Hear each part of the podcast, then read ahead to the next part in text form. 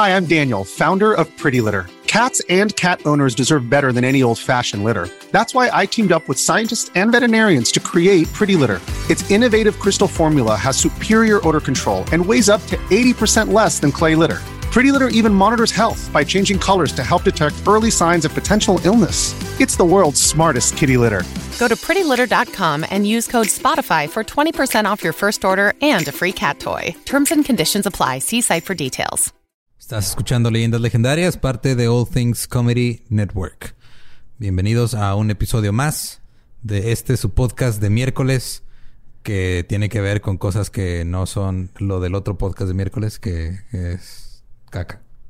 O sea, no el Favorito. podcast. Ajá. o sea, es que quería, acabo de, quería hacer un shout out porque este Slobo el domingo traía una playera de leyendas en el, en, en, en su episodio y lo hice mal. Pero un saludo a la cotorriza. Sí, entonces, bienvenidos a su podcast favorito los miércoles de cosas paranormales. Ajá, de cosas que no son de caca Y- necesariamente. Eh, Ajá. y, queremos empezar por darles las gracias a todos ustedes por eh, los que se conectaron al Quédate en Casa Comedy Fest. Si se quedaron a ver ese contenido que hicimos para ese festival. Muchas gracias. eh, la respuesta creo que estuvo muy chida. No pensé que se fueran a asustar tanto como se asustaron. No, ni yo. ni yo para nada. Pero si les gustó ese segmento, háganoslo saber, por favor. Sí, a igual le nosotros hacemos algo más. Sí. Si no lo pudieron ver en el momento, pues este, pues creo que no sé si se va a volver a subir o no. Creo que no. No estoy seguro. Sí, no, eso ya, es, ya está. Quedó en manos de Casa Comedy. Sí, eh, pero a los que estuvieron ahí comentando y todo, también a los que estuvieron en el debate que en el que estuvo Badía y en el que participé yo, muchas gracias por los mensajes y por todos los comentarios que pusieron ahí en el chat. El chat cuando estábamos nosotros en el sábado estaba era no, o sea, no podías leer, era era demasiados comentarios que estaban llegando al, al mismo Sí, tiempo. de puro apoyo y leyendas y chistes locales macabrosos. Sí, muchas gracias. Estuvo Fue- muy, fue muy chingón.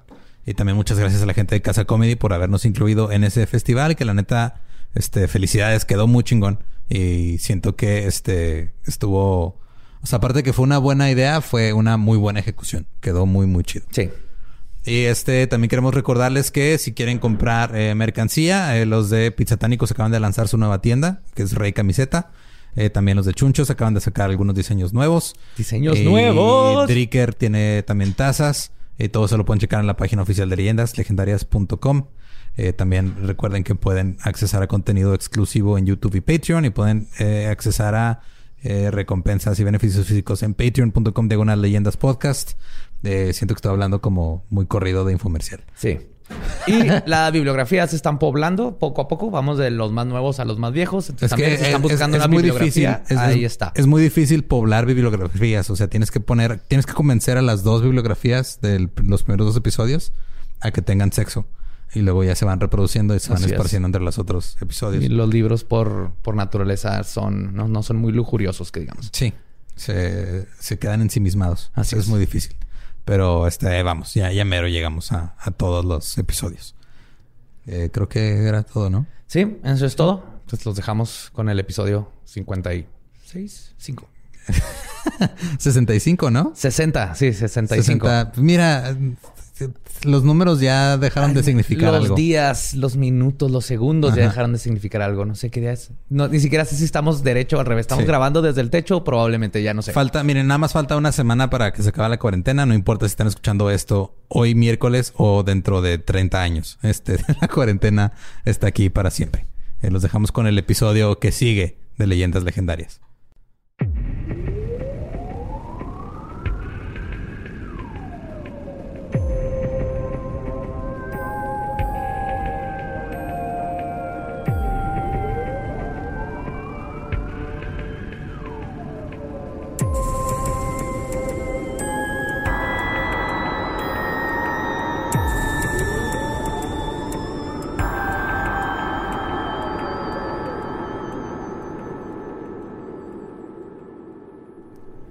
Bienvenidos a Leyendas Legendarias, el podcast en donde cada semana yo, José Antonio Badía, le contaré a Eduardo Espinosa y a Mario Capistrán casos de crimen real, fenómenos paranormales o eventos históricos tan peculiares, notorios y fantásticos que se ganaron el título de Leyendas Legendarias.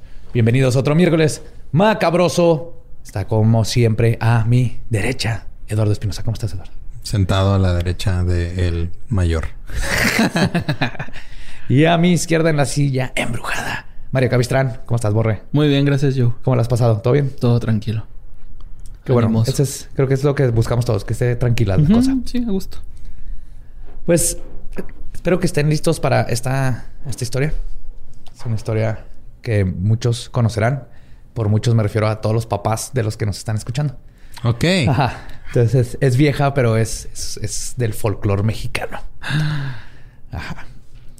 En 1940, en la colonia Roma, en la Ciudad de México, una serie de crímenes escalofriantes e impensables acudieron a la sociedad mexicana y la mujer que los perpetuó se convirtió en una leyenda. Pero como pasa en algunos casos, quizás lo que nos han hecho pensar no es exactamente lo que transcurrió. Y tal vez es hora que la leyenda legendaria que les voy a contar sea vista ante una nueva luz y escrutinio. Hoy les voy a contar la historia de la ogresa de la Roma. Fuck, es la que aventaba niños por el excusado. Spoiler, sí. Güey. yo, hago, yo hago eso cada rato y nadie dice nada. Digo, yo los echo crudos. Yo los pongo en calcetines. Ajá. Guácala, güey. En un chuletón, va, güey. Yo nunca entendí. Ah, eras tú, sí, cierto, güey. Es que el otro día no me acordaba quién había, quién había dado el tip de meter el, el una chuleta una al micro. Chuleta al micro. A mí me lo contó un amigo que le daba la baica, güey. Y me da mucha risa cuando me decía eso. Cuenta como cochada, güey. Yo eso el calcetín lo aprendí por series americanas. American Pie, ¿no? Sí, series. Y, sí, es una referencia muy gringa el echarlos en un calcetín. Lo que sí me acuerdo es que yo nomás, así, cuando hacía mis cosas en, mi cama y lo me volteaba hacia la pared. Y ya, según yo, no pasaba. Desaparecían. Era esta cosa que salía y luego se, se vaporizaba. y luego... Hasta un día que cambiamos, cambié la cama de lugar de mi cuarto después de eran una plasta amarilla que no se quitó. Le, le, di tres capas de cuidado. Sí, sí, es, cuidado. Jóvenes y hay, hay chavitos que ahorita están descubriendo estas cosas.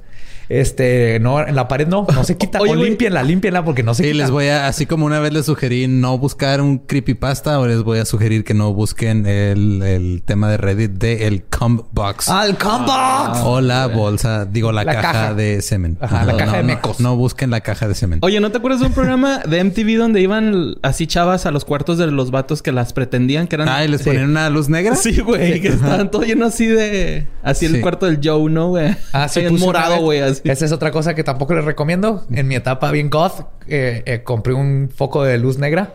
Deja tú que brillaran chingaderas. Eso no fue tanto. Era de que no veía ni madre, güey. O sea, lo terminé quitando porque me pegaba en todos lados, no encontraba nada. Todo se ve raro. Brillaba. Se ve, Todo radiante, ¿no? De cobalto 60, güey. El Joe brillando, güey, así de estrellas. Traigo algo en el ojo. brilla. Pues antes de comenzar, me gustaría citar una fuente muy importante para esta investigación que cambió toda mi perspectiva del caso. El artículo Crimen y Justicia en la Historia de México, de Nuevas Miradas, de Marta Santillán Esqueda. Porque estaba llevando este caso como cualquier otro y encontré esto y fue donde dije, ¡a la madre! esto tiene un twist bien vergas. Ok. Ajá. Felicita Sánchez Aguillón nació en Cerro Azul, Veracruz, México, a finales de los 1800, principios de los 1900. Justo por tratarse de estos tiempos, documentación sobre su infancia es escueta o no existente. Pero todas las fuentes coinciden en que tuvo una infancia tormentosa a manos de su madre, al grado de que la temprana, desde temprana edad mostró lo que podrían ser tendencias sociópatas al envenenar perros y gatos callejeros de la colonia. Además, es que digo también, pongámonos en contexto. O sea, cuando tú estás en una situación en la que alguien en tu colonia está envenenando perros y gatos, no te vas a parar así con analizarla. vas a comer un cacho de carne. Ay, a ver qué pasa, güey. A ver qué. Eh, me, está, me, está, haciendo de dudar, me está haciendo dudar bien cabrón de una vez que fui con mi papá a Veracruz y comimos unos tacos de barbacoa de a dos pesos el taco. ¿De dónde chingados vino esa, esa carne, güey? Humana, así, ¿no? de ahí es mi abuelo. Bueno, no nació ahí, nació en Cuba, pero se fue a vivir de chiquito a Veracruz. Mi, abuelo, mi papá nació en Papantla, pero luego se crió en la Ciudad de México y luego terminó en Juárez. ¿Eh? Entonces era... era... umbilical. Ajá. Volando. Así, nacen, así, nacen. Así nacen. Giran a madre y fuerza centrífuga, cero dolor. Ajá. Eh, mi papá era de los pocos juarochilangos. porque había juarochos y, y juachilangos. Ajá. Era juarochilango. Era... Órale. Era amenaza triple. Épico. Además, el rechazo por parte de su madre creó en ella una psicopatología relacionada al mismo. ¿Qué? ¿Me estás diciendo que cuando tu mamá no te quiere te causa problemas a la al larga? parecer, ¿tú crees? Wow. Después de 64 episodios nos vamos enterando. donde por el resto de su vida carecería patológicamente de un instinto maternal reflejada hacia los infantes y la misma apatía que ella recibió de su madre la presentaba con los demás. En la primera década de los 1900 estudia y se gradúa de enfermera y comienza a trabajar como partera. Por este mismo tiempo contrae matrimonio con Carlos Conde, un hombre oriundo de Cerro Azul y descrito como, y cito, de poco carácter, sumiso y codependiente. Qué feo, Dependiente. el condependiente. no, lo que iba es de que ese güey, si ese güey llega y se presenta con ella y le dice, soy un conde, no le estaba mintiendo. ¿Ves? Puedo. yo. Eso demuestra que puedo hacer un chiste peor que el anterior. Siempre. En todo momento. Ah, eso sí lo respeto totalmente. lo respeto bien, cabrón. Yo cavo hacia abajo y a los lados en diagonal me vale verga, güey. Me voy cavando hasta... 45, tres cuartos. Como este güey que hace albercas subterráneas, ¿no? Y así el pinche de YouTube. Al poco tiempo de casados, dio a luz a dos niñas gemelas. Felicitas, este, adiós, felicitas, y Felicitas casi inmediatamente le propuso a su marido que las vendieran. De esa manera. Al dos por uno. No mames. sí. Oye, güey, una vez vi en, en, Mercado Libre que una persona. ¿Qué estabas buscando, güey? Estaba buscando ocho los cuincles, güey. Güey. Es que están bien chidos, güey. Están bien chidos. Güey, hay gente eh, en, No sé si sean pueblos o no sé, no me acuerdo dónde vi que era, güey pero, güey, la cambiaban por despensas, güey. Así los cholos Y, ah, o, decían, o, decían, que, también se llevaran a los niños, güey. Así las descripciones. O sea, tú, tú, llegaste buscando cholos y te, te ofrecieron un escuincle cholo. Sí, güey. Sería más barato el squinkle. Oye, no, qué triste. Sí, güey. Por despensas, güey. Los cambiaban, güey. A los cholos y a los squinkles. A los chavitos, güey. Así por despensa, güey. En Mercado Libre, güey. What the fuck? Simón. Qué feo. Pues espero que Mercado Libre haya cambiado sus políticas. Sí, Yo digo que no, mames. era así como sorderón, ¿no? Así de esas que escribes y también niño y lo n punto i punto y punto o, ¿no? Acá. Wow, wow, wow, wow. Sí, güey, está, está, bien cabrón eso, güey. Cuando me di cuenta, se ¿Y tienes un cholo escuincle? ¿No fue esas cosas que te despertaste después de una peda y tenías un cholo escuincle y, un, y un escuincle ahí? No, después le dije a un amigo y me, me, prestó uno, lo cargué, me llenó de piel muerta y lo dejé. Ya no me gustaron. Ajá, sí. es que son los choloscuincles son... están bien chidos, pero necesitan mucho cuidado, güey. Cremita Es también como los gatos, estos pelones feos, los esfinges. Ajá. Sí. O los charpe. O, cualquier animal necesita cuidados especiales. Sí. Y más si son esos todos raros que... Más, más, que son de esos que fueron completamente en contra de la selección natural. sí. que han sobrevivido gracias a que necesitan esos cuidados especiales. Pues propuso esto para que de esa manera no tendría que cuidarlas y adquirieran un buen ingreso porque vivían en tiempos... Sí, no había mercado libre. Si tan solo hubieran inventado mercado libre en esos tiempos. Carlos Conde... Condenó... Nomás le decían mercado, ¿no? Ibas al mercado y los cambiabas por barbacoa. mercado ejidatario. Creo por barbacoa, de hecho, lo escuincle. Sin ningún pelo. Carlos Conde condenó la idea como insólita, pero eventualmente cedió. Un tiempo después se arrepintió, pero ya era demasiado tarde. La venta se había concretado. No mames, o sea, ¿sí lograron venderlos? Sí. Ese acto también fue un golpe fuerte para la relación. Además de deshacerse de sus hijas, Felicitas era una mujer difícil, de mal carácter, y el periódico La Prensa la describió como, y cito, parece bruja con los ojos saltones, gorda, fea, más bien repugnante. ¿Que era prima de Bell Gunness? sí, es lo primero que pensé cuando leí esto. es la, es la Bell Gunness mexicana. Lo que hizo que la relación de Conde y ella no durara mucho. Cuando finalmente se separaron, Felicitas decidió irse a vivir a la Ciudad de México. Y es aquí donde comenzaría un nuevo negocio, quizás basándose en sus previas experiencias de tráfico de infantes y abortos. El rubro de su negocio consistía, al principio, en resumen, en soluciones postnatales. Gracias a sus experiencias como partera, ofrecía su servicio de forma clandestina donde mujeres solteras o que simplemente no querían o no podían cuidar o mantener un hijo podían aliviarse con Felicitas y como parte de su servicio, ella se encargaba de conseguirles un nuevo hogar al recién nacido. El drenaje. Aquí, aquí nomás los vendía.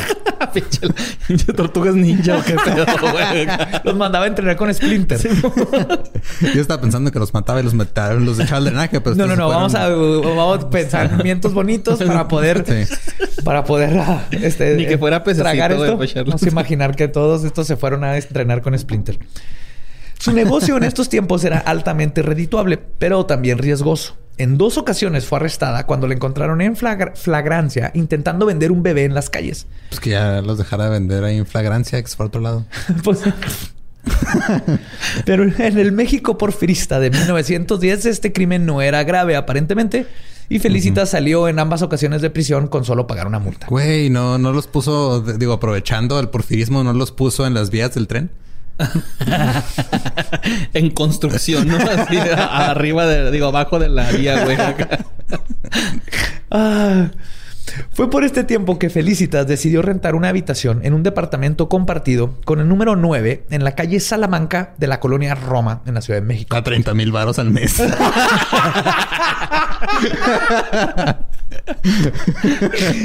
Güey, un chingo de bebés para pagar esa renta, güey. Sí, tenía que ir a lo pendejo, güey. Tenía que luego grabarlos, sacarlos en YouTube, hacer lives para poder completar la renta, güey. Aparentemente su casera y Rumi trabajaba casi todo el día y solo llegaba a dormir por las noches.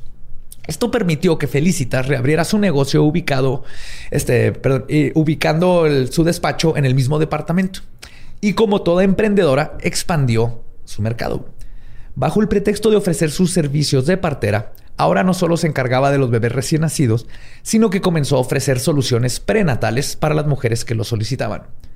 Sus servicios extras se tomaron notoriamente evidentes cuando comenzaron a visitar su departamento en lo que en esos tiempos era una colonia marginada, mujeres de clase media y alta.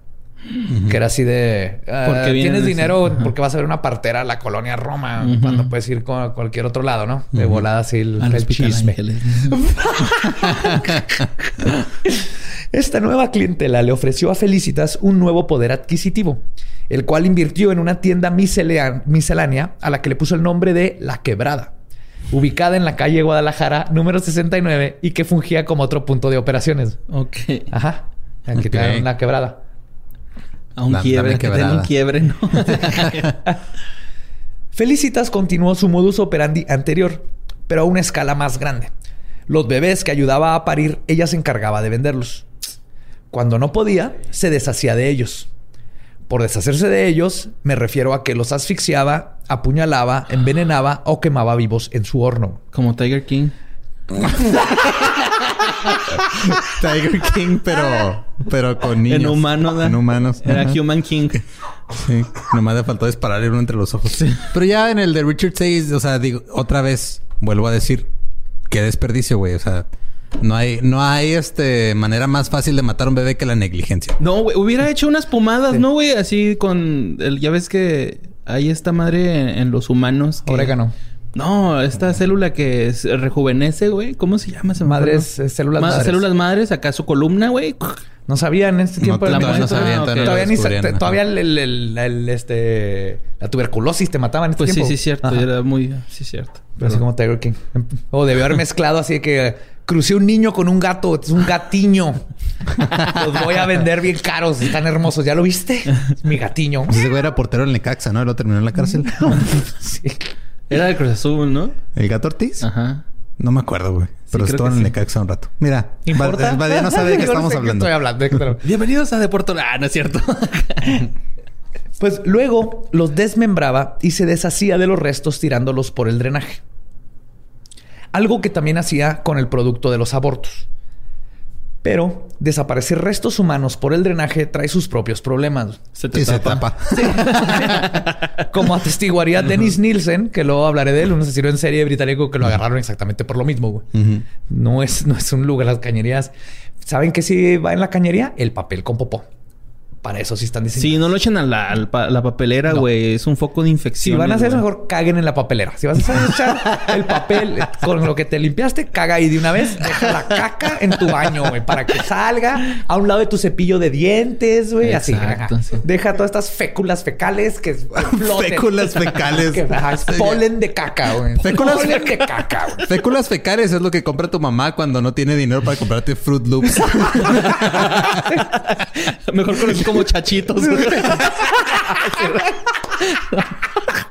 No, no es cierto. Están bien chidos los chachitos. Están buenos. Sí saben a mierda, pero sí. sí. si les echas un chingo de azúcar, saben chido, güey.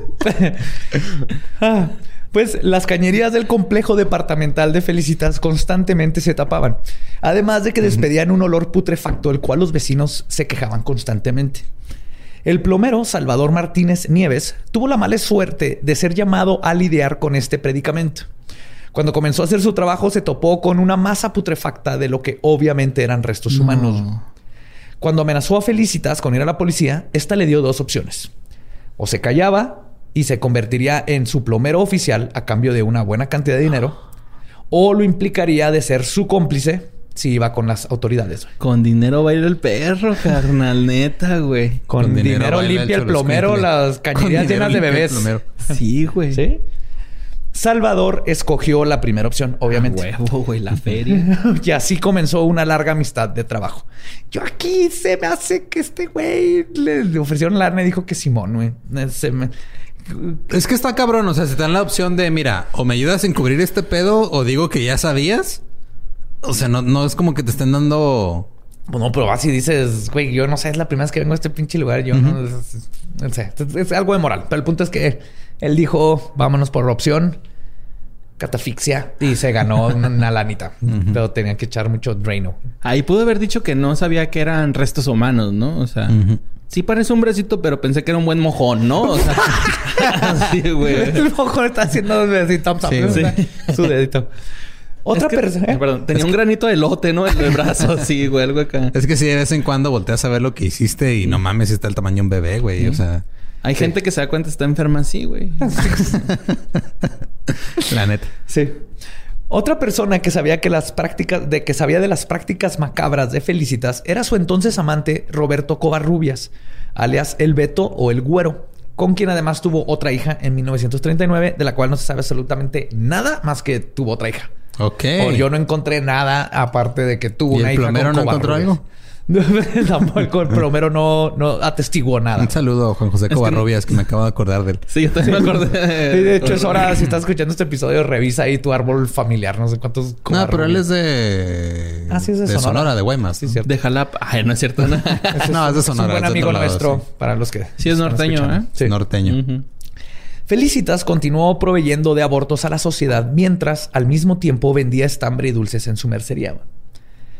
Pero... Ok, está... A ver, e, eso sí me hace un chingo de ruido, güey. ¿Por qué vas a vender dulces? Cuando al mismo tiempo te estás deshaciendo de tu mercado.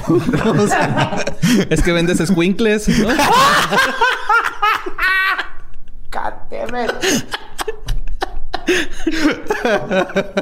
Pero un pedo rico. ¿Me da dos squinkles? ¿De cuál? ¿De, de, ¿Cuántas libras? ¿Cuál de los dos? Con chile, de chile de papaya. Pinche Lolo. sí, Ay, güey. Ay, güey.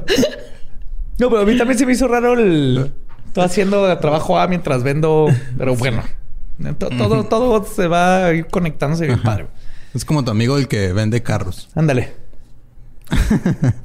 No, no, es que eh. creo que eso es un pedo más fronterizo. es fronterizo. Es que aquí en la frontera, bueno, en las fronteras en general es más barato conseguir carros porque los puedes importar de Estados Unidos. Entonces, mucha gente tiene algún conocido o algún conocido de un conocido que vende carros, entre comillas, pero en realidad vende drogas. Ah, así es. Y vende carros para carros lavar de 100 pesos, les dicen. sí. Pero irónicamente, estos caños tapados terminarían destapando el oscuro secreto que escondía la colonia Roma. El 9 de abril de 1941, Francisco Páez, el dueño de una tienda de abarrotes llamada El Estanquillo, localizada en el primer piso del edificio Salamanca donde vivía Felicitas, notó que sus tuberías estaban tapadas. Cuando contrató a alguien para revisarla, se percataron de que el problema venía desde la alcantarilla. Francisco contrata a unos albañiles para que levanten el piso de su vivienda para poder tener acceso a ella y es cuando encontraron un enorme tapón de carne putrefacta, gasas y algodones ensangrentados. Los restos estaban demasiado descompuestos para poder identificar a quién o quiénes pertenecían. Pero cuando encontraron un cráneo de bebé, todas las, las dudas se desvanecieron. No mames. Francisco Pérez llamó inmediatamente a los reporteros y directamente del diario La Prensa. Porque esta era la segunda vez que habían encontrado restos, güey. Y las autoridades no habían hecho nada la primera vez, güey. Ok. Mm. Sí, entonces pues otra vez son bebés. No, ¿sabes qué? Ahora le voy a hablar a la prensa porque la chota no hizo ni madre, güey. Pues por eso el chava aceptó la feria, ¿no? Ha dicho, no, si voy no van a hacer nada. Sí, aparentemente aquí había, estaba coludida más gente de la que claro, es, claro. Este hecho no estaba aislado. De hecho, coincidía con otra serie de sucesos que habían estado suscitándose durante lo largo del último año. Se habían encontrado de manera recurrente partes de fetos regados por las calles de la misma colonia. Está en todos los periódicos, era algo común encontrar fetos y pedazos de, bebés o, Sea, que si eran varios, güey. varias víctimas bebecitas, ¿no? Es que hay dos... O sea, como que hay dos, este... Bueno, yo no sé si vamos a llegar a eso eventualmente. Pero una cosa es, este... Está vendiendo niños. Y la otra cosa es, está este, dándole la opción de abortar a mujeres que no ven cómo lidiar con un embarazo. La segunda parte, este, hasta cierto punto, en ese caso, o sea, estaba todavía, si ahorita está estigmatizada, imagínate hace 100 años, güey. Pero la segunda de vender bebés sigue siendo una mamada. sí. Sí, güey. Y sigue pasando, ¿no? Claro, güey. Eso, eso, eso está bien. Está bien culero, güey. Sí. Culerísimo. No hagan eso, güey. No compren bebés. Así lo puedes erradicar, güey, ¿no? O sea, si, claro, los compras, van a dejar de venderlos. No, compren nada que esté mal. Mira, no hay nada que, la, que el principio de oferta y demanda no arregle pues sí solo. Al rato que los vendan así, un 12 por 200, 12 bebés a 260 pesos. Y si tienes la opción de adoptar un bebé, adopta un bebé. Mm. Sí, pues, mejor. La prensa, la prensa, perdón, dio aviso a las autoridades sobre el hallazgo. Y cuando éstas arribaron, los vecinos inmediatamente apuntaron a la partera clandestina, Felicitas Sánchez, como la responsable. Todo el mundo sabía que ahí pasaba algo raro. Lo que estaba pasando. La policía acudió a su departamento. güey, qué chingón estuvo eso, güey. Estuvo súper chingón. Eh, ya tenemos efectos especiales y todo, güey. La policía acudió a su departamento donde su casera los recibió. Les indicó que no estaba Felicitas y los dejó pasar para que investigaran la vivienda. También entraron a la mercería, donde la encargada les comentó que no hacía más de 15 minutos que su patrona había estado ahí, pero se había retirado. Al mando de la investigación estaba el detective José Acosta Suárez, no sé si lo recuerdan, pero este es el chingón quien un año después sería el responsable de detener al estrangulador de Tacuba. Oh, sí. Goyo Cárdenas. No mames. Sí, güey. Era, un era, un piola, güey. Era de la chota, güey. Y me encanta que habían detectives, güey. Algo que ya no existe en México. Ahora son los peritos. Ministeriales, Ministeriales que no detectan ni madre, güey. A mí una vez me golpearon, güey, esos güeyes. Bien culero, güey. ¿Que no fueron federales? Ah, sí, fueron Federico. sí, Que dije, no, culero me golpearon. No dudé de ti. Dije, tal vez te han pasado las dos cosas. Sí, sí, no, no, sí, fueron federales, sí, es cierto. Perdón. Pues, el 11 de abril, el detective dio con el plomero Salvador Martínez Nieves, quien declaró en contra de Felicitas, apuntando a que había sido cómplice, pero por miedo. Más tarde encontraron a Felicitas en la calle Bélgica de la colonia Buenos Aires mientras viajaba en un automóvil junto con Roberto Cubarrubias, aparentemente intentando huir de la ciudad. Fuck. Ok, nada más quiero hacer una pausa porque se me acaba de ocurrir otro chiste que tiene que ver con que vendía dulces y niños. Este podía vender a Cindy o te podía vender dedos Cindy. Yo no lo entendí. ¿Por qué? Porque hay un dulce que se llama dedos indie que es como de, en forma de dedito de, de chile y tamarindo, ¿no? Ah, es que casi no como dulces de tamarindo. Ese fue el problema. de chocolate. No es que tu chiste sea malo. no lo entendí, güey. No, era, no, yo, yo sé que mi chiste era malo, pero nada más quería interrumpir ah, ya en, en, en, otro tema irrelevante para. Ah, no interrumpes Abadía, son seis meses de investigación, güey. Eh, este del, a mí me consta, lleva investigándolo desde hace, desde que empezó su tesis hace ocho años. Sí.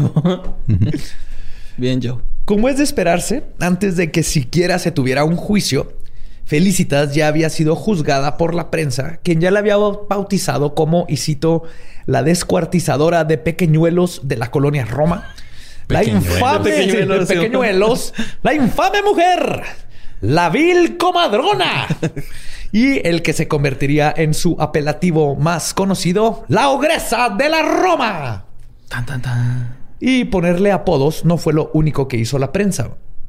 Felicitas fue retratada por los diarios como, y cito, una mujer monstruosa y desalmada, proveedora del limbo, fabricadora de angelitos.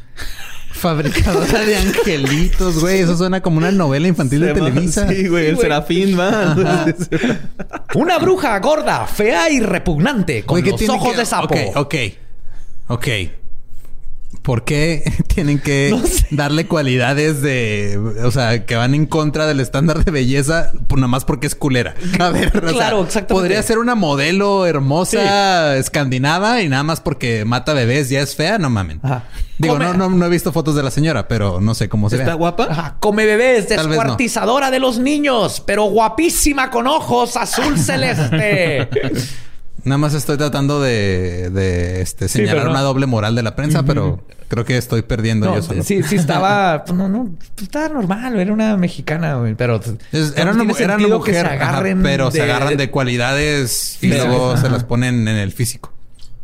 Como que la convierten en un boogeyman, ¿no? En, este... Mm, sí. Así de que, ah, esa parte está repugnante y fea. Esta bruja... Pues una vez en custodia, Felicitas no intentó esconder sus crímenes e incluso declaró que, y cito, efectivamente, atendí muchas mujeres y este, muchas veces a mujeres que llegaban a mi casa. Me encargaba de las personas que requerían de mis servicios y una vez que cumplía con mis trabajos de obstetricia, arrojaba los fetos al WC. Entonces no negó lo que hizo. Al water closet. Ajá, el closet de agua. Mm. Estas personas que requerían de sus servicios también fueron víctimas de la prensa, siendo llamadas, y cito, desnaturalizadas que no les importaba arriesgar sus vidas ni que sus pequeñuelos fueran despedazados con tal de destruir el fruto de su caída. Sus pequeños ingenieros, ¿verdad? ¿Te imaginas al plomero así, güey? No, ya, ya encontré la fuente de, su, de su problema. Está lleno de ingenieros. y irónicamente... hablarle a uno, pero... ya no hay. Esa es la ironía, ¿verdad? Necesitamos un ingeniero para arreglar el sabes, güey, lo, lo, que más me da tristeza es que todos esos ingenieros que estaban en esas tuberías son los que hubieran planeado el crecimiento de la Ciudad de México para que no creciera lo pendejo nada más. y como no nacieron, ahora ya es un cagadero en la ciudad. Gracias, felicitas. Vamos, te está en cabrón lo que hace la prensa, güey. O sea, ¿qué, culpa tienen las, las luego contra las mujeres? Sí, güey.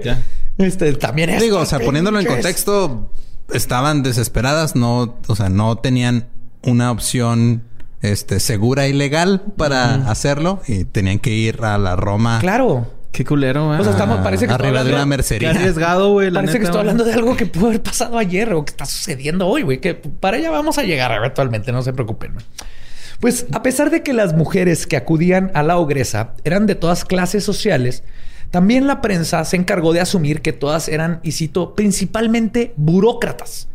Y el periódico Excelsior incluso declaró que este tipo de acontecimientos revelaban, y cito, la podredumbre moral que se esconde detrás de la fachada engañosamente progresista de la ciudad, güey.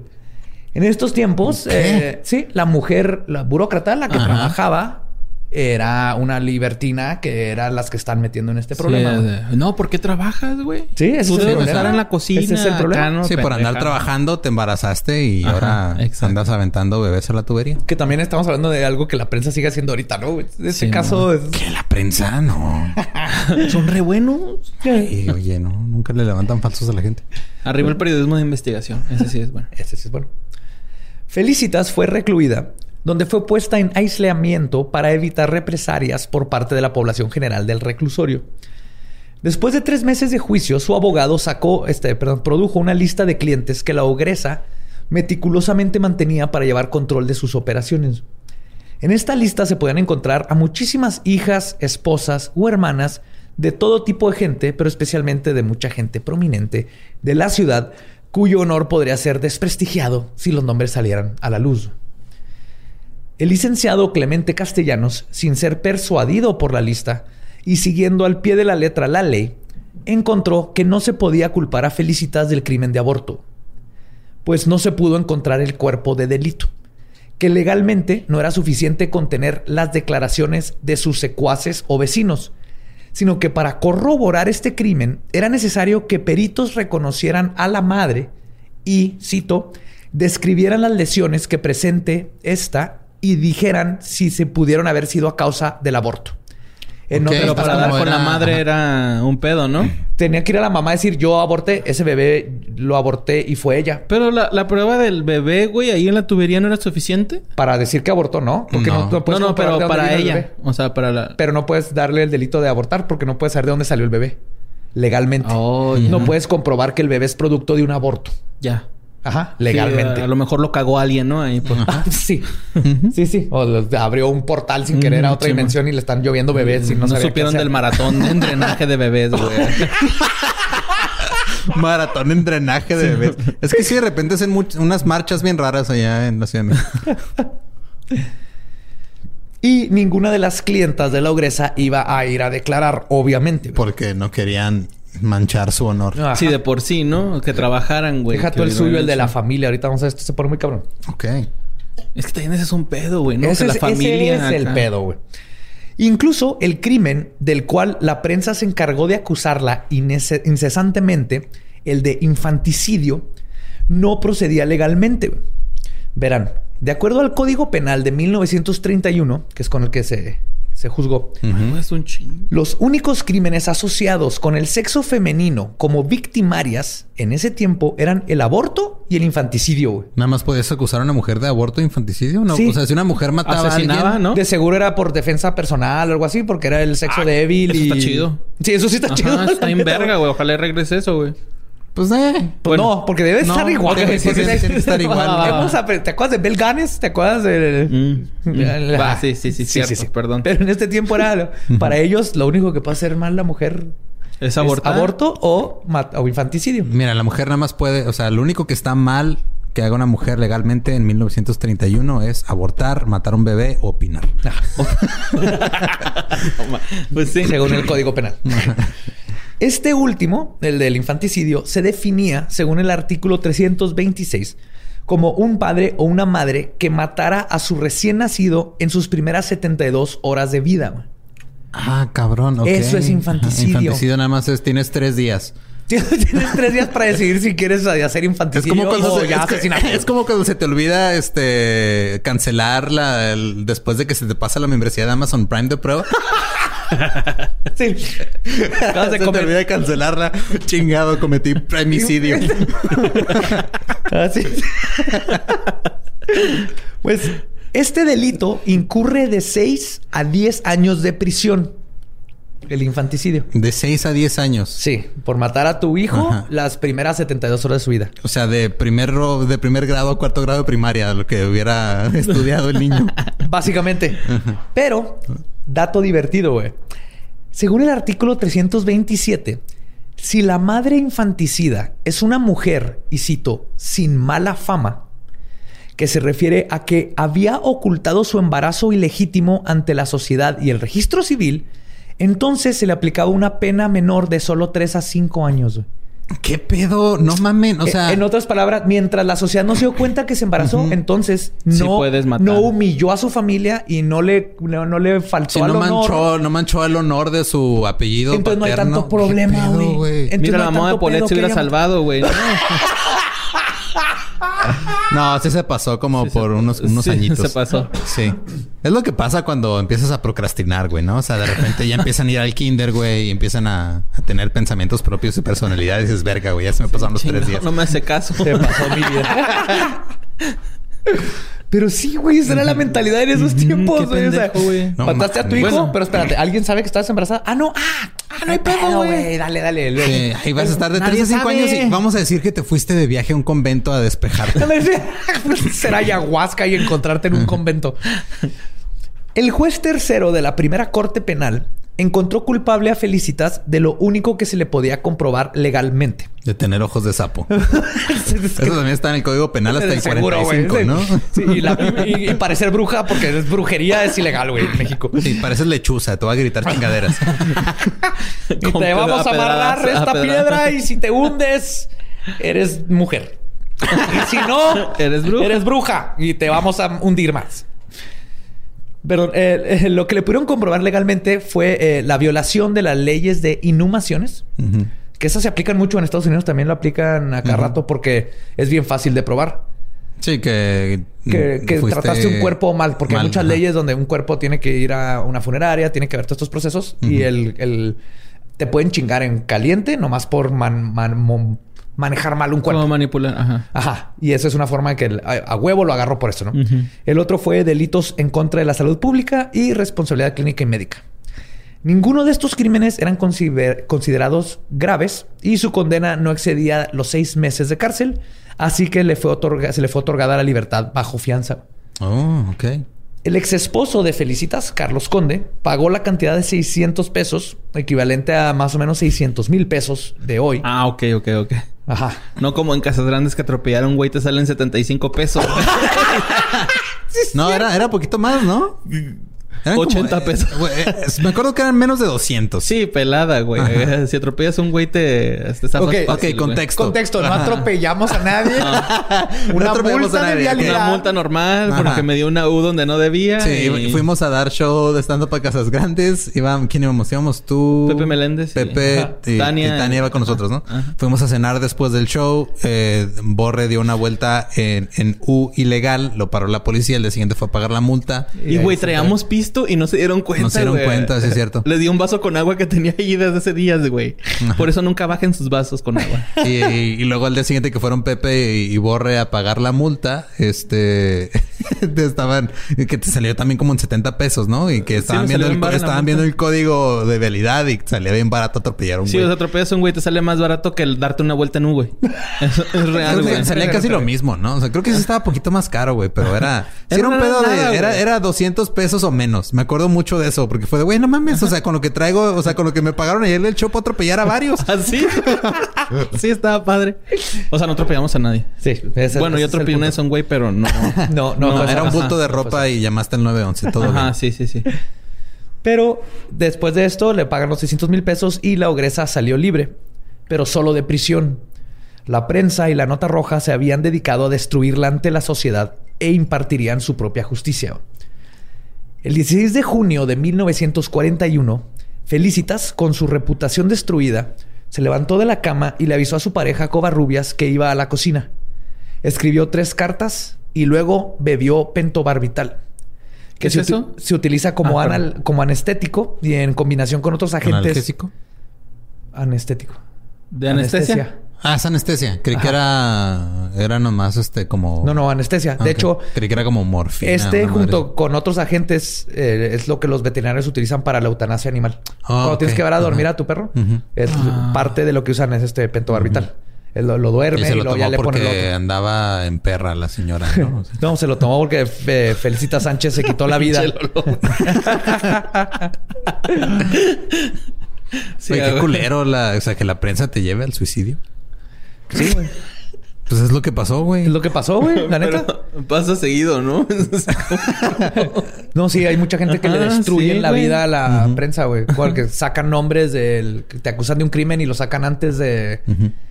La, gente te juzga antes de que haya un juzgado, güey. La gente hace... Él es culpable. Por eso en Estados Unidos tienen esta cosa donde este, si la prensa se pasó de vergas y todo el mundo sabe, tu abogado puede pedir que tu juicio sea en otro estado donde no conocen tu caso. Para que sea objetivo. Porque ya toda la gente de ahí ya está así de que a huevo que fue él. Sí, ya está sesgado el juicio, ¿no? el, bueno, el jurado más que nada, porque siempre manejan un jurado de gente random que le llega al correo así, güey, tienes que ir a la corte a ser jurado. Yo no voy cuando me toca hacer de casilla, güey, jurado, güey. Pues, por eso en México no funciona eso porque la gente le valdría madre exactamente. Entonces hizo sus cartas y finalmente Felicita Sánchez se quitó la vida. Pero la leyenda de la asesina en serie, conocida como la ogresa de la Roma, viviría para siempre.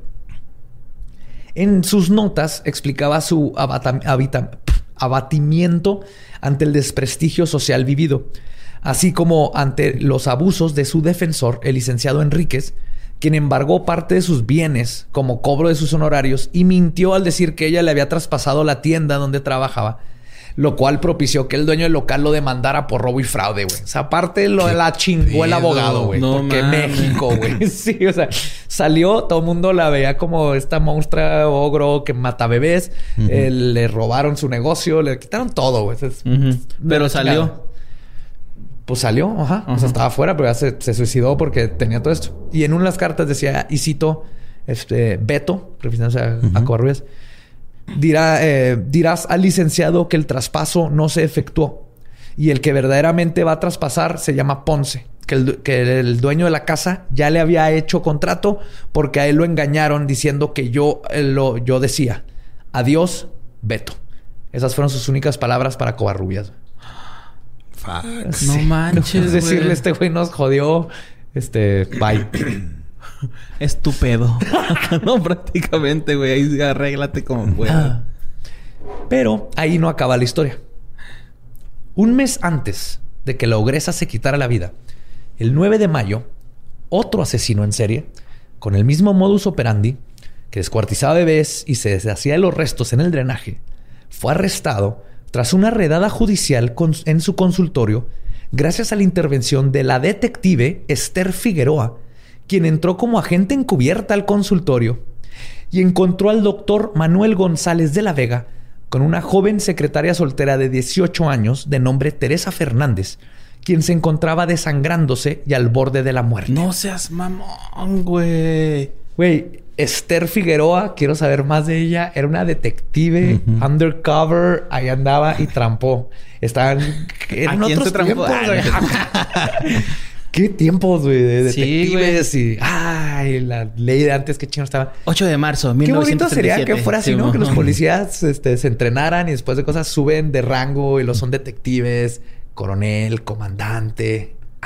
Ajá, y lo con, con pedo de alcoholismo, güey, así, ¿no? Y, y son. Y gabardinas. Ajá, sí. sí tengo que la... tu placa, Gutiérrez. Estás fuera de control. Sí, infringe la ley, pero de todos modos son este, acá, ¿no? Chidos. Les pone su pareja y siempre son. Un pinche Sin City, güey, ¿no? Sí, sí, sí. Qué chingón, güey, qué chingón. Pues la prensa se enteró del macabro incidente. ¿Por la prensa es la prensa en general o el mismo que chingó a.? Sí, la prensa, la prensa que chingó a. Sí, me refiero a la prensa en general de ahí de la ciudad, que ah, estuvo en la nota roja y los que los mismos que se encargaron de la. no, no, y era el Excelsior y la prensa, la prensa, o sea, el, así se llamaba uno. Pues la prensa se enteró del macabro incidente y la nota roja se llenó del encabezado y cito anciano médico detenido, acusado de grave delito. Ah, chinga tu madre, güey, dos veces, güey. más para que se den cuenta de para dónde voy con esta historia, güey. Vean nomás cómo tratan. Fue en mayo. Ella para junio es cuando sale de la cárcel. Exactamente lo mismo. Güey. El encabezado del día siguiente era así una fe de ratas y el nuevo encabezado decía, este, secretaria importuna a indefenso doctor con su sangrado. Cuando va a abortar por andar de piruja. Libertinaje por la modernidad. ¿Cómo son los encabezados del PMD? Se desnuda ante la afición o algo así, güey. Cuando salen las morritas estas acá desnudas. Yo no, yo no compro esas porquerías. es de esos ah, periódicos de nota roja. No, güey, no. Ah, pues, el periódico...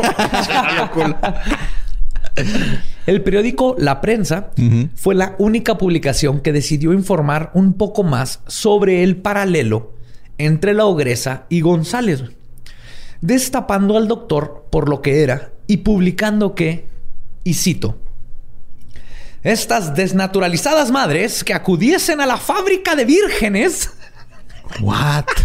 del doctor González, quien provocaba de 20 a 30 abortos diarios para cubrir las faltas de las madres o para interrumpir sus embarazos sin el consentimiento de sus esposos, desencadenando escándalos y seguros divorcios. A la ver, 20, 30, güey. Deja tú, güey. El, doctor es al que menos le echan la culpa. Está diciendo que estas mujeres están haciendo divorcios y, y, este, haciendo que sus esposos se sientan mal, güey. No, pues es al revés, ¿no? Chingado, güey. Pinche país de mierda, güey. En los 30 y en los 20, 20. Sí, güey. No mames. Pues a pesar de que el doctor González cometió los mismos crímenes, la sociedad y la prensa lo juzgaron diferente. No lo convirtieron en un ogro y su nombre no pasó a los anales de asesino en serie mexicano. Siempre que dice anales te ríes, sí, Siempre que escribo anales sé que va a pasar esto, pero no hay otra palabra. Se dice anales. Anales. No, anales. Son los anales de la historia. ¿Rectales no funciona igual? No, no, no, es anales. Es anales. Como este, perdón, no pasó como un asesino en serie, como fue lo que pasó con Felicitas. De hecho, ni siquiera se hizo acreedor de un apelativo como el descuartizador de pequeñitos o el doctor mm. del diablo. Simplemente se referían a él como el médico González o el anciano médico o el anciano González. Todavía le mostraban respeto. Como respeto, sí, es lo que te decía. Sí, exactamente. Hey, niños, salgan de mi jardín. O los descuartizan. y esto pone en duda el mito alrededor de la ogresa de la Roma. El hombre que se dedicaba a producir abortos era visto como un transgresor del orden moral ilegal, pero era culpa del comportamiento criminal y pecaminoso de la mujer. Sí, o sea, la mujer fue de, ah, es que voy a abortar, voy con un doctor. Ok, no hay pedo. Con el doctor. Hay pedo contigo por ir a abortar. Sí, Y si vas con una mujer, ay no, son dos mujeres. Que, güey. Así es. Sí, güey. Mientras que una mujer que se dedicaba a practicar el mismo procedimiento era ella misma una delincuente monstruosa. Y aparte le pagaban 30% menos, güey. Qué poca madre. Tenía una dulcería. Tenía que tener dulces para, para así llegar al mismo nivel salarial que el doctor González. 30 mil pesos de renta. Ajá, sí, güey. Qué pedo, güey. Pinche país. Sí, pero en estos casos, la, cuando era mujer, ella misma era una delincuente monstruosa que no solo ayudaba a que otras mujeres, y cito, fueran en contra de su instinto maternal. Ella misma estaba corrompiendo todo lo que era femenino y natural al no proteger la vida de su bebé como las mujeres deben de hacer siempre, que era el pensamiento que la prensa y las leyes manejaban en estos tiempos. Y mientras que la prensa hablaba del pobre anciano doctor como casi una víctima indirecta de las indiscreciones de las mujeres libidinosas, al mismo tiempo y sin ninguna prueba, eh, la prensa reportaba que la ogresa, y citó, le había sido infiel a su marido, eh, había abandonado a su anciana madre, había regalado a sus dos hijas, vivía con un nuevo amante, embrujaba a la mujer de su ex marido entre sus ocupaciones, además de pseudo partera, se dedicaba a vender niños y a realizar brujerías para engatusar a los hombres. No mames. Y daba los dedos india cuatro pesos también, se pasaba de verga. Güey, no vendía, no, no, no regalaba a los niños, los vendía, güey. O sea, qué pedo, güey. No, güey, pero es que, o sea, bueno, entiendo el pedo de este, digo, poniéndome en el contexto de los tiempos, lo veían como que está mal. Y todavía hay gente que lo ve como que está mal. y están, en su, están en su derecho de ver como que el aborto es, malo. Sí, pero... Están en su derecho, pero no están en su derecho de este, imponer esa creencia sobre los No, pero el pedo es de que, güey, porque el vato... Ay, está bien, está muy bien y que la chingada... Pero uh, las morras tienen la culpa. Pero ¿por qué con las señoras tenían... Estaba mal, güey? o sea, lo que iba es este de que luego le empiezan a... O sea, cuando ya la, la prensa se ensañó con, con esta mujer y empezó a buscar cualquier otra cosa que hubiera hecho mal en su pasado para chingarla. Deja tú, es que ese es el punto. lo único de donde sale de que vendió a las hijas y que hacía esto y que lo metía al horno persecución? es la prensa. No hay ninguna prueba. Yo cuando estaba leyendo todo decía, porque decía que los mataba vivos, que los descuartizaba vivos. No puedes matar a nadie muerto, güey. ¿Eh? Por definición. Ah, perdón, que los descuartizaba vivos. Buen punto. cierto. Ay, güey.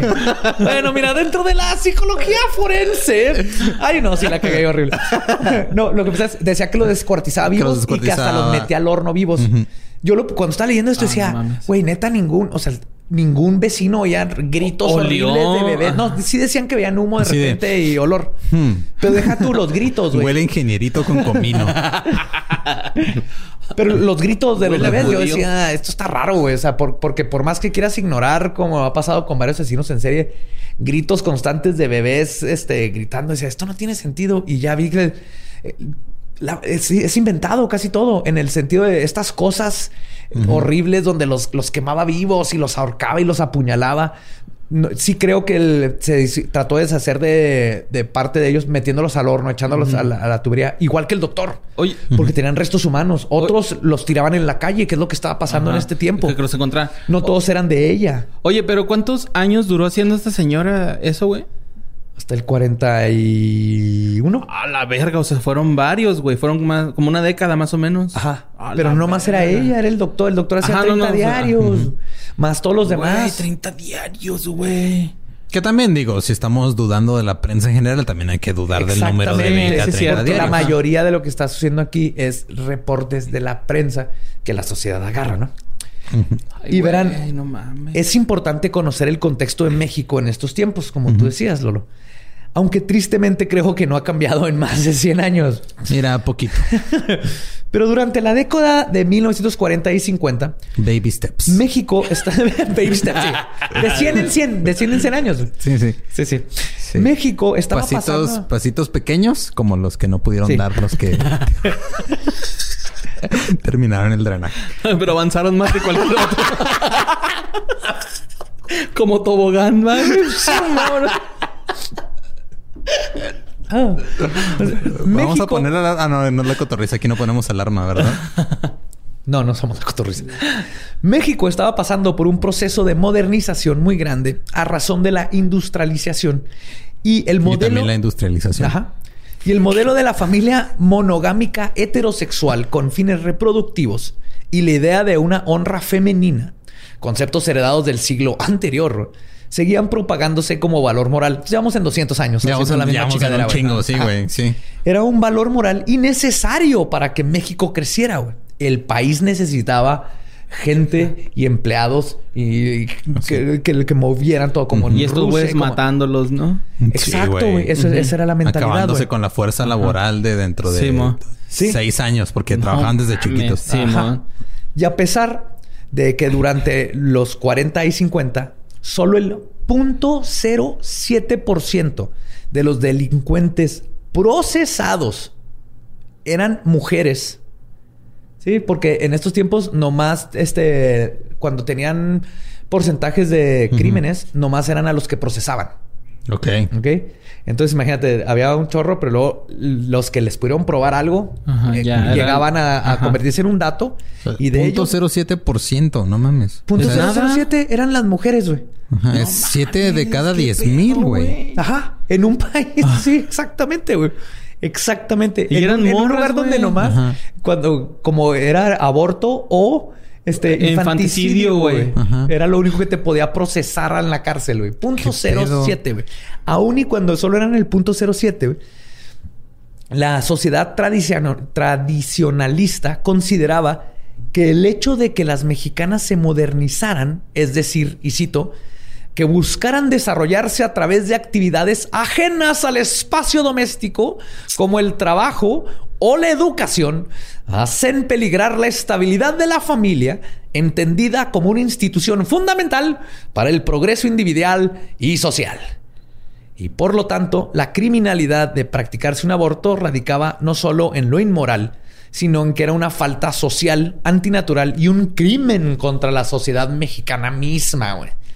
Entonces estaban no, punto 07 y de todas decían todas las mujeres se están saliendo a trabajar y se están haciendo criminales todas, güey. Ay, no, no. ¡Está valiendo vergas! Pues ¿cuál es el, el ¡Traen falda, morra! ¡Traen falda! ¡Traen falda! El miedo es este. ¡Ya aprendió a leer, morra! ¿Qué voy a hacer? ¡No mames! Es que el miedo, y digo, es el mismo miedo nada más trasladado a diferentes épocas y diferentes contextos, pero llega la gente encuentra un status quo y cualquier cosa que lo, ponga en riesgo está mal. Sí.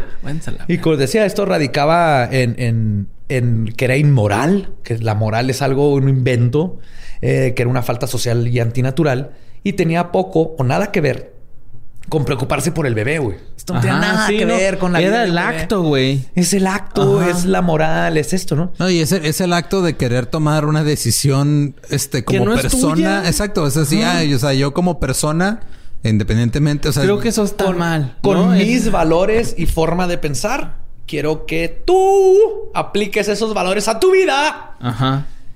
Ajá. Porque ya aprendiste a leer y luego vas a leer otras pendejadas. Eso está mal. Sí. Nos va a mandar a toda la, la verga. Pues esta modernidad era culpada por convertir a las mujeres en criaturas libidinosas y pecaminosas, al grado de que el estadista de ese tiempo, José E. Iturriaga, opinaba que el hecho que las mujeres trabajaran provocaba una actitud de autosuficiencia económica que confería al matrimonio una estabilidad menor pues como se sabe, y estoy citando esto, como se sabe, la solidaridad de la familia radica en la dependencia económica absoluta de la esposa con respecto al marido. Es casi lo que decía Tesla, güey. Pero mira, Tesla se distrajo en sus chingaderas. Pero luego se le atravesó una paloma y se fue. Ay, Tesla y la paloma. y es gracioso que los redactores del Código Civil post-revolucionario, todos hombres, claro, en su mentalidad progresista y queriendo imitar a otros países europeos que ya estaban rompiendo con estas pendejadas, decidieron establecer un régimen de igualdad entre los cónyuges con respecto a la gerencia del hogar, educación de los niños y la administración de los bienes. Dijeron, oye, esto tiene que ser igual en Europa, ya lo están haciendo. Pero, y cito, se deja a cargo a la mujer de la dirección y cuidado de los trabajos del hogar. Na huevo. Todos somos iguales, pero la casa la limpia la mujer. Usted cocina. sí, sí, sí, sí. Esa, fue uf, nuestros grandes este, códigos civiles que hicieron por revolucionariamente. Entonces tenemos ya 200, 100, 200 años haciendo las mismas chingaderas. Sí, güey. 200 años, güey, cagando la verga, güey. documentados, porque hace 300 no sé cómo andábamos, güey. pero, sí, güey, sabemos que vivimos 200 años, estamos haciendo las mismas pendejadas, güey. Ok. Este. y, el. pues así que conociendo el contexto de ¿Y los el final feliz, ¿dónde está?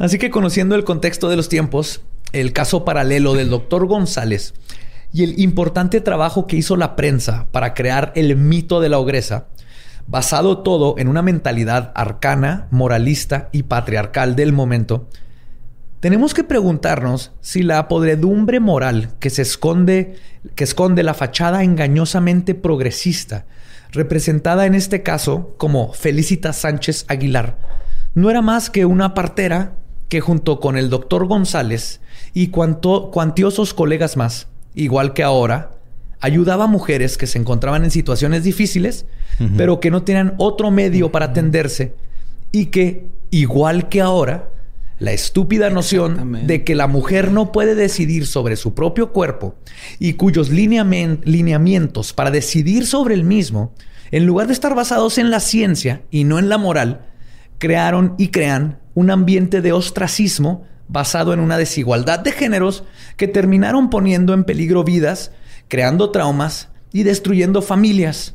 Y en el caso de Felicitas, formando un mito alimentado por la prensa y criado por la sociedad, que vivirá por siempre en la historia mexicana sobre una ogresa que quizás solo estaba haciendo un trabajo necesario, que la sociedad insiste en pretender que, que si lo ignora y lo prohíbe, va a desaparecer. Exacto, Simón. Y creo que ese es el mensaje donde, y si Felicita le dejamos decir la ogresa, o si empezamos a ver el contexto y los datos, y es otro caso como Batori. Y, es, que también, o sea, se, ha visto, digo, eh, creo que cada vez se vuelve más notorio, pero desde antes, desde esos tiempos, güey se nos olvida que, ok, si el reportero o el periodista sí tiene como que un deber de... Una responsabilidad. Una responsabilidad de informar, pero al mismo tiempo eh, tienes que vender. vender. Y cómo vendes, vendes con amarillismo.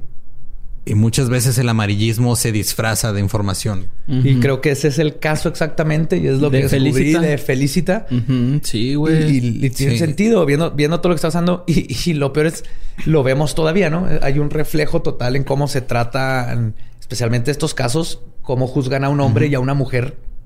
Hicieron exactamente lo mismo. El doctor tapó sus caños con este, restos de bebés.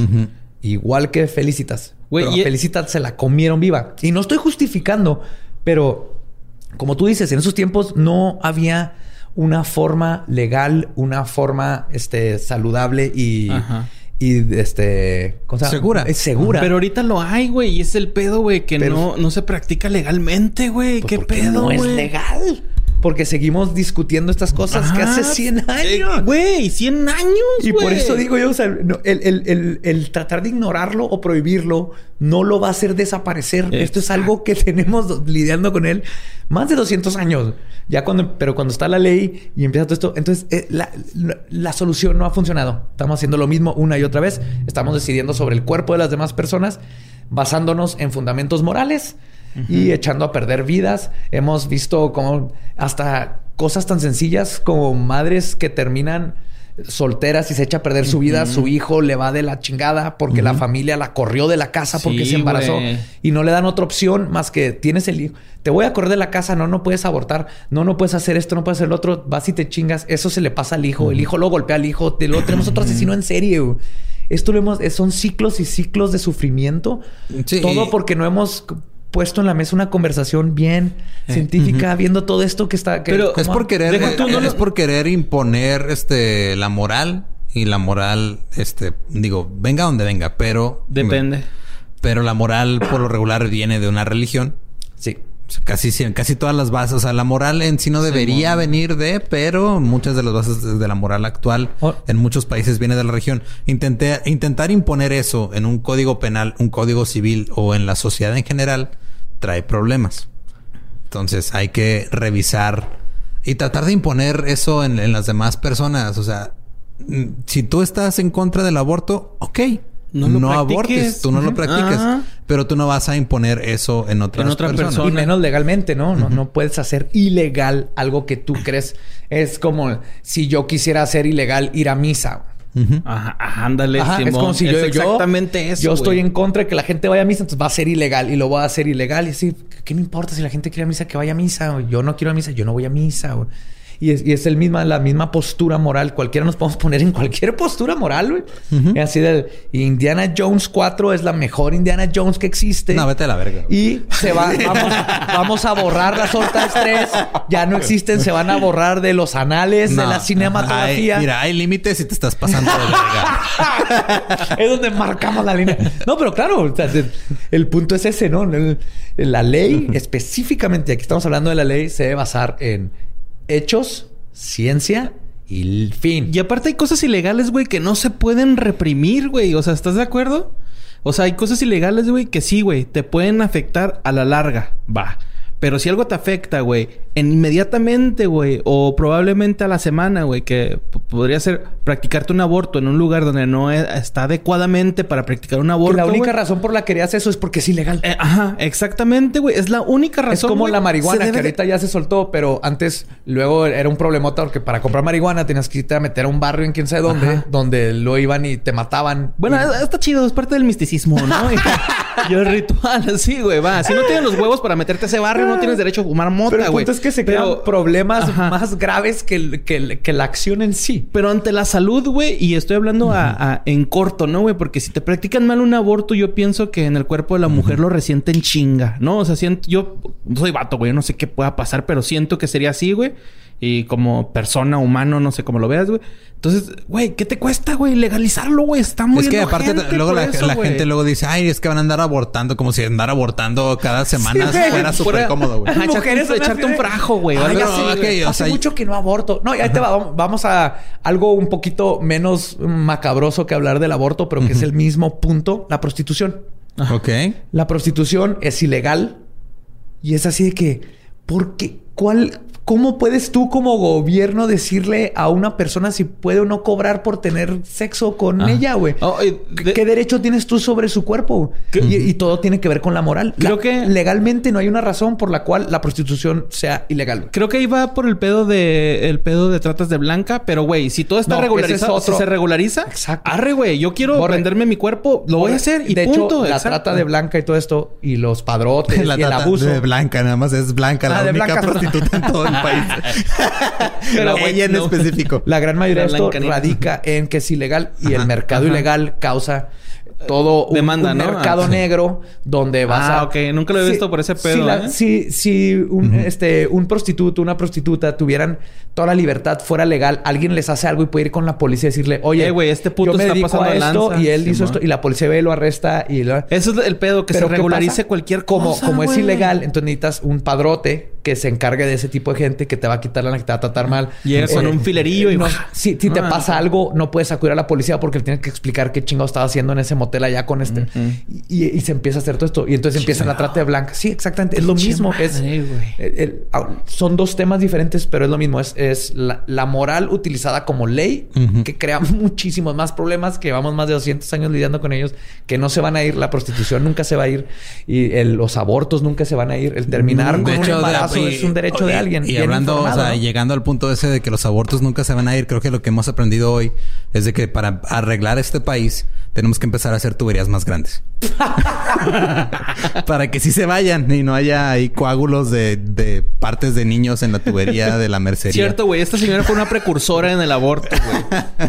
Al Chile, era una partera que llegaron y le dijeron, oye, ¿tú me puedes ayudar con esto? Y ella decía, sí. Espero que la gente que, que está a favor del aborto, güey, que hace protestas y esto, se documente con esto, güey. No nada, no para reafirmar, sino para tener un contexto, ¿no, güey? De cómo ha sido batalloso, güey. Mira, hace 100 años estamos bastante... Porque habían... Ahí en esta misma... Ahí ponemos la bibliografía. Había una doctora y otro doctor que están a favor de legalizar el aborto, ¿no? Como, como en todo. Siempre hay la gente que, que, que está consciente de de que hay que mejorar las cosas, pero la, sociedad y la gran mayoría. Pero ese, el darte cuenta así de que, güey, hace 100 años estaban peleando igual que ahorita, que los de Monterrey, güey, que los 100 años, tipos de esto hace 100 Oye, años. Nuevo León. no nada más Monterrey, es todo el estado. todo, todo el estado.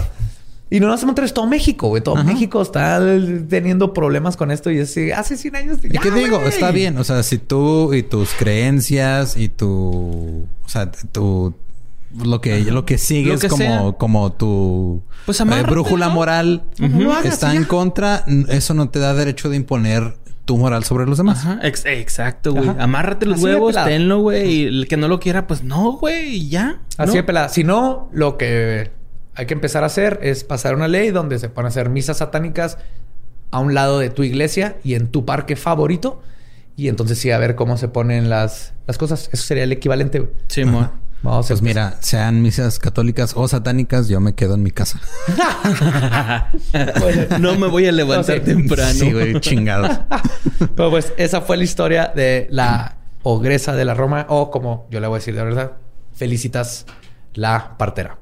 Creo que sería. A mí también me gusta ese nombre, Felicitas o la Tigresa del Oriente, porque todo, este tiempo estuve pensando. La Tigresa de la Tigresa del Oriente. sí, güey, todo me el tiempo. Gusta la Tigresa de la Roma. la Tigresa de la Roma, sí. Felicitas.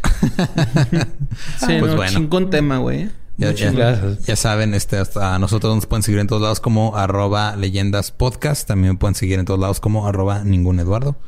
A mí me pueden seguir como eh, arroba Mario López Capi en Instagram, en Twitter y en Facebook como Mario L. Capistrán. Mario López Capistrán también, pero pues ya no puedo aceptar gente y sigan qué fue de ellos, ¿no? Porfa. Y a mí me encuentran como Elba Diablo. Y creo que ahora podemos ya decir que nuestro podcast ha terminado. Podemos irnos a pistear si es que hay cerveza en tu estado. Esto fue Palabra de Belzebub.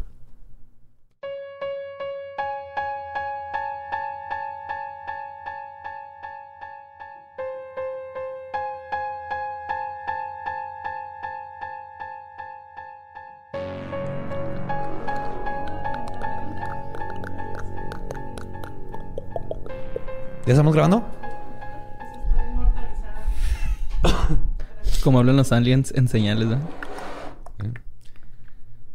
Y eso fue la ogresa de la Roma. Y claro que tengo que decir, y coinciden todos, que lo más importante es la educación sexual para no tener que llegar al grado de tener no, mija, vaya ahí con la de la tiendita, ella, le, ella le ayuda. Sí, exactamente. le va a dar un tecito. no, quería dejar muy claro que el, punto no es que la gente vaya y aborte. El punto es que esa sea una opción segura.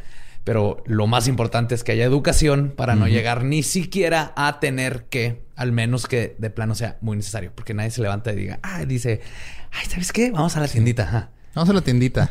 No, sé. Quedar anticonceptivos y mucha, mucha educación. Entonces, mientras esas dos cosas no se casen, la educación sexual y el aborto seguro, no, no se va a prevenir todo este pinche desmadre que no ha parado en 200 años. En fin, antes de volvernos tres hombres explicando el aborto, eh, vamos a cambiar de tema.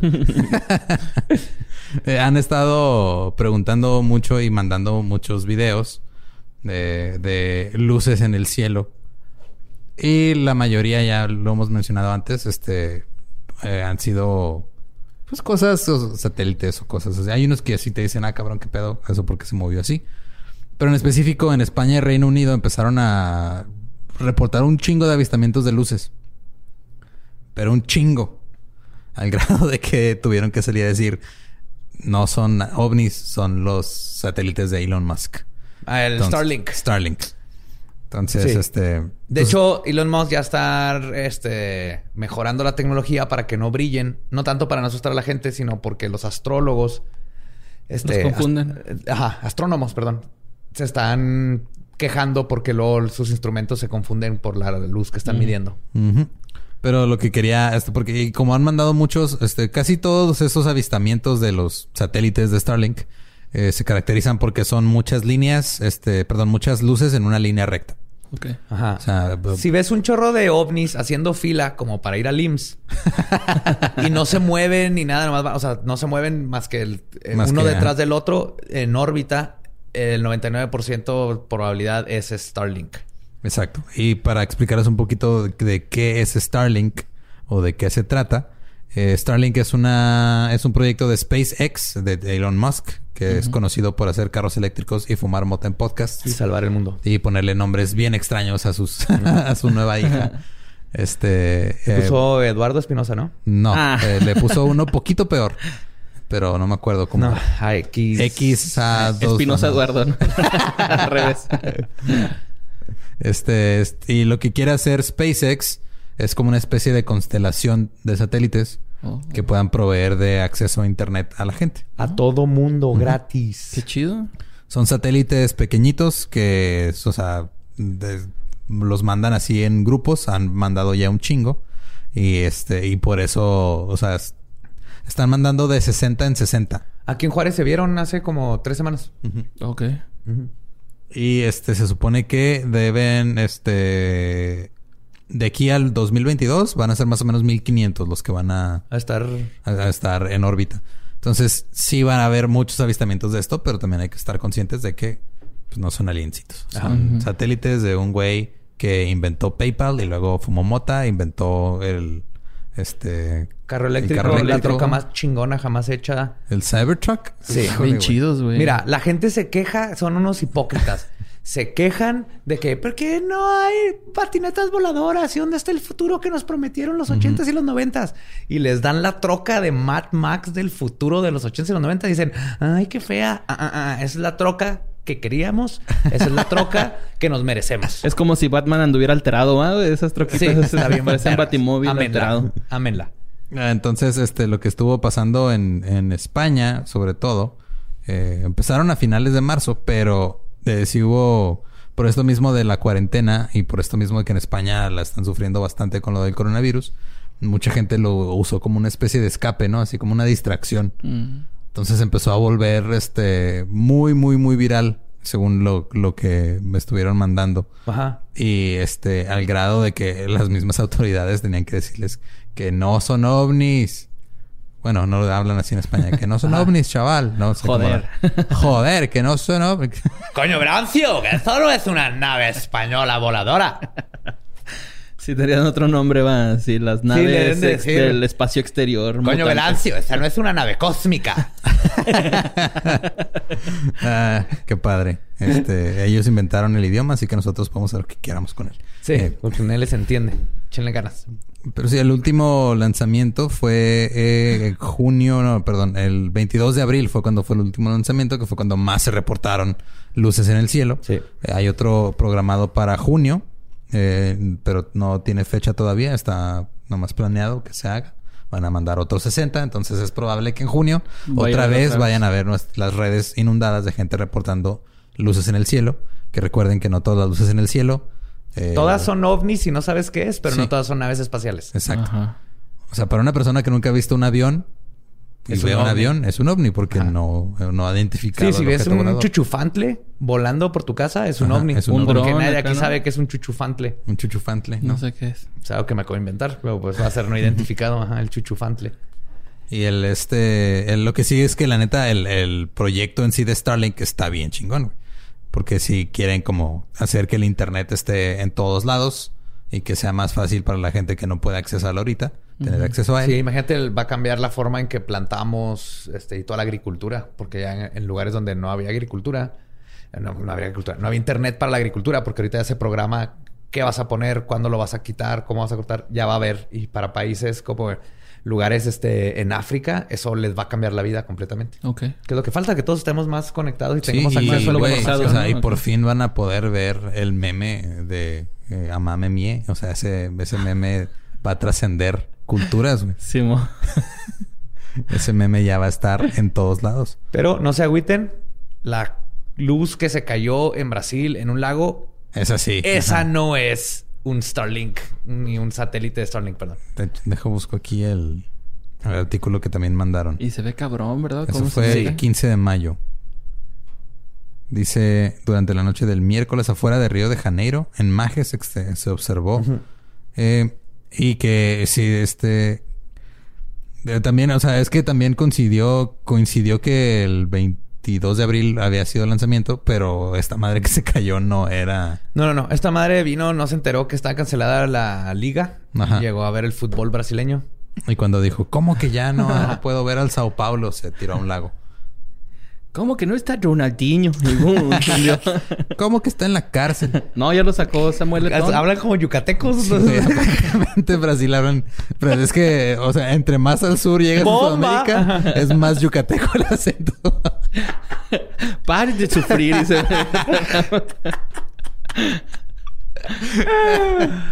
Yoga bonito. ¿Por qué te lo siguen diciendo como yucateco? Pues es que sí hablan los portugueses, güey, como yucatecos. No, güey, no hablan así, pero bueno. Bueno, cuando eh. tratan de hablar español. ¿Y qué más? no, nomás era... Es de esas veces que dices, ah, mira qué padre que hay gente viendo cosas en el cielo, pero qué mal pedo que no es lo que quiero.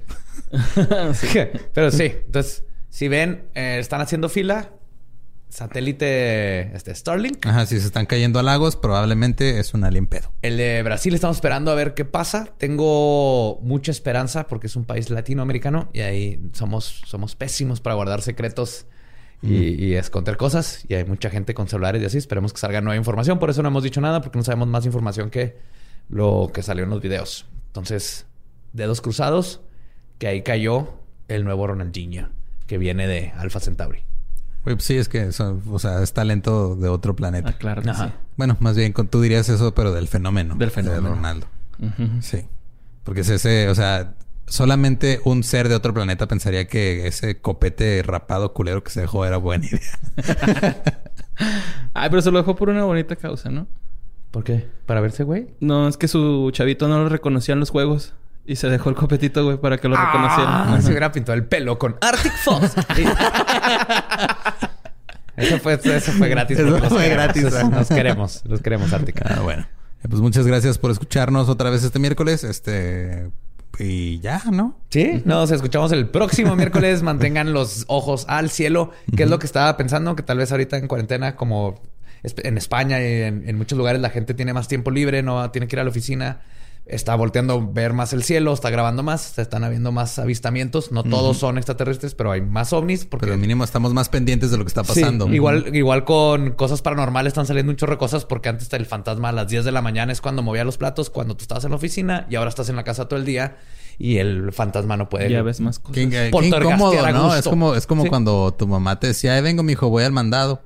Y, luego regresaba. se le olvidó las llaves o algo y ya, había, ya estaba la, la, página medio cargada de porn. Ya, ya estaba la primera parte del pezón. Pero tenías que apagar la computadora, güey. La tienes que apagar porque no puedes hacer otra cosa, Desconectarla, güey. Ajá, la desconectabas. La desconectabas, te hacías el dormido. Y los iba tu mamá y nomás entraba a agarrar las llaves y se iba. Y ahora era volver a empezar y ya perdiste 15 minutos preciosos. Sí, en lo que se prende. para cargar una sola imagen. Así como, así como nos llegamos a sentir todos, este, así se sienten los fantasmas ahorita que están trabajando en home office. Sí, si pueden de vez en cuando nomás abran la puerta y digan, ahí vengo, voy a trabajar y háganse pendejos afuera un rato, 20, denle 20, 25 minutos a sus fantasmas. De que estén a gusto. Este, domésticos. Sí, también piensen, o sea, ya también tienen toda la cuarentena acumulando ectoplasma, tienen que dejarlo salir de alguna forma déjenlos que se froten en los jamones. Eso es lo que hacen. La cosa esa blanca que le sale al jamón, ¿se han visto? Es ectoplasma de la frotada de tu fantasma. no es tóxico, no se preocupen, pero de ahí viene, si se lo habían preguntado, de ahí viene esa cosa blanca que se le hace al jamón. En fin, este, pues gracias por escucharnos. Ay, los quiero, man. Sí. Toquen antes de entrar al cuarto de un adolescente, por favor. Y sí. Hey, ¿qué tal? Soy Lolo de Leyendas Legendarias y les quiero dejar un pequeño adelanto de nuestro nuevo podcast. Estás escuchando El Dolop, parte de All Things Comedy Network. Este es un podcast de historia americana en el que cada semana yo, Eduardo Espinosa, le contaré un suceso histórico americano a mi amigo José Antonio Badía, que no tiene idea de qué se va a... Ok, lo bueno es que, el tema. lo bueno es que nada más te trabas cuando lees, ¿verdad? Sí, sí, sí. No, no cuando voy a decir una línea que he dicho ya como cuatro o cinco veces.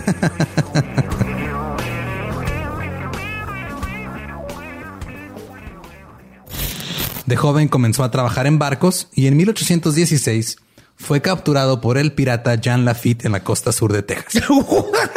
Güey, ese será mi sueño. Ok, top uno, que me secuestren este, extraterrestres. Número dos, tiene que ser que me secuestren piratas. Estén pendientes y suscríbanse a El Dolop. With everyone fighting for attention, how can your business stand out and connect with customers? Easy. Get Constant Contact. Constant Contact's award winning marketing platform has helped millions of small businesses stand out, stay top of mind, and see big results fast. Constant Contact makes it easy to promote your business with powerful tools like email and SMS marketing, social media posting, and even events management. With Constant Contact, you'll reach new audiences, grow your customer list, and communicate more effectively to sell more, raise more, and fast track growth. Don't know much about marketing? No sweat. Constant Contact's writing assistant tools and automation features help you say the right thing at the right time every time. Plus, you can send with confidence, knowing your emails are actually reaching your customers thanks to Constant Contact's best in class 97% deliverability rate. I'm a small business owner, and I believe that this is a great tool for other small business owners. In small businesses, you need to create a team. And if you're starting by yourself, Constant Contact can be the team that you need. Tackle any challenge with Constant Contact's expert live customer support Plus, everything's backed by the 30 day money back guarantee. So get going and start growing your business today with a free trial at constantcontact.com. Just go to constantcontact.com right now. Constant Contact, helping the small stand tall. ConstantContact.com. Judy was boring. Hello. Then Judy discovered chumbacasino.com. It's my little escape. Now Judy's the life of the party. Oh, baby, Mama's bringing home the bacon. Whoa. Take it easy, Judy. The Chumba life is for everybody. So go to ChumbaCasino.com and play over 100 casino style games. Join today and play for free for your chance to redeem some serious prizes. Ch-ch-chumba. ChumbaCasino.com. No purchase necessary. Void where prohibited by law. 18 plus terms and conditions apply. See website for details.